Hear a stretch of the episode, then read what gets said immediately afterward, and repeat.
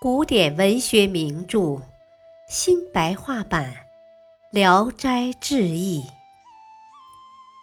卷一第十三篇：偷桃。我还是童生的时候，到济南参加府试，正好赶上春节。按照旧例，在春节的前一天。各行各业和行商做贾抬着彩楼，吹吹打打的去布政使衙门，这叫做演春。我跟朋友也去看热闹。这一天游人很多，挤得水泄不通。堂上有四个官员，都穿着红袍，东西相向，面对面的坐着。我当时年纪小，也不知那是什么官员。只听人声嘈杂，鼓乐刺耳。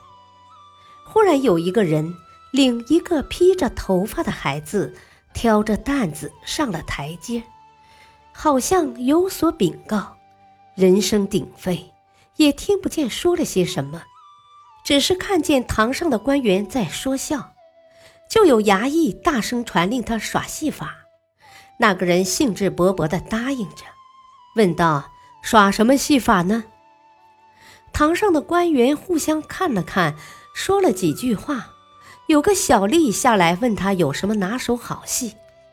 那人回答说：“能够颠倒时令，变出各种东西来。”小吏就把这话告诉官员。过了一会儿，又传下来，叫他表演取桃子。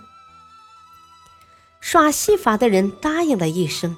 就脱下衣服盖在竹箱上，故意装出一副埋怨的神态，说：“官长真是不明事理，眼下坚冰没有融化，到哪里去拿桃子呢？不取吧，又怕被当官的责备，这可怎么办呢？”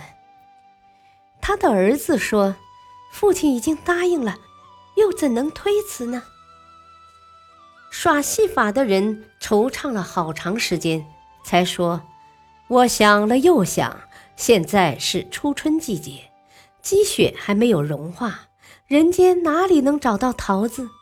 只有王母娘娘的蟠桃园里，一年四季永不凋谢，也许还有桃子。必须到天上去偷窃，才可以拿到。”儿子说：“ 嘻嘻。”上天可以像走台阶似的上去吗？父亲说：“我有办法。”就打开竹箱子，拿出一团绳子，约几十丈长，理出一个头，向空中抛去。绳子马上悬立在空中，好像有个东西把它挂住了。不一会儿，越掷越高，隐隐约约地进入云端里，手里的绳子也到头了。于是就招呼儿子说：“儿子过来，我年老疲惫，身子沉重笨拙，爬不上去了，得你上去走一趟。”就把绳头交给儿子，说：“抓着这根绳子可以登上去。”儿子接过绳子，脸上有为难的神色，埋怨说：“爹爹太糊涂，这样一条线似的绳子。”要我附在上边，依靠它爬上万丈高天。倘若中途折断了，尸骨都没有了。父亲强哄着说：“我已经走了嘴，后悔已来不及了。麻烦我儿去一趟。我儿不要怕苦，若能偷来桃子，一定会得到百金的赏赐。那时一定给你娶个美貌的媳妇儿。”儿子就抓着绳子，盘旋着往上攀登，两手倒腾，两腿紧跟，好像蜘蛛走丝网，逐渐爬进云端，再也看不见了。过了很长时间，从天上掉下一个桃子，像饭碗那么大。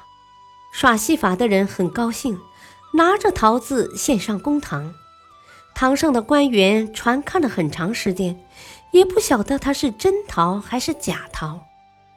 忽然绳子落到地上，耍戏法的人很惊慌地说：“糟了，天上有人砍断了我的绳子，我儿子依靠什么下来呀？过了一会儿，从天上掉下来一个东西，大家一看是他儿子的脑袋，他捧着脑袋哭着说：“这一定是偷逃的时候被监守人员发觉，我儿子完了。”又过了一会儿，从天上掉下来一只脚。不久，肢体纷纷坠落，一样东西也没有留在天上。耍戏法的人很悲痛，一件一件的捡起来，装进竹箱，盖上盖儿，说：“老夫只有这么一个儿子，天天跟我走南闯北，今天承受严命，不料竟会遭遇这样罕见的惨祸。”我都把他背出去安葬。说完，就上了大堂，跪在地下说：“因偷窃桃子的缘故，杀死了我儿子。大人若可怜小人，帮助一点安葬费，我死后也当报答你们的恩情。”坐在堂上的四个官员很惊异，每人都赐他一些钱。他接过来缠到腰上，就敲着竹箱子招呼说：“八八儿不出来谢赏，还要等什么？”忽然有个蓬头散发的孩子用脑袋顶开箱盖跳出来，朝着北面磕头。原来是他的儿子，因为这个戏法太神奇，所以至今还记在心里。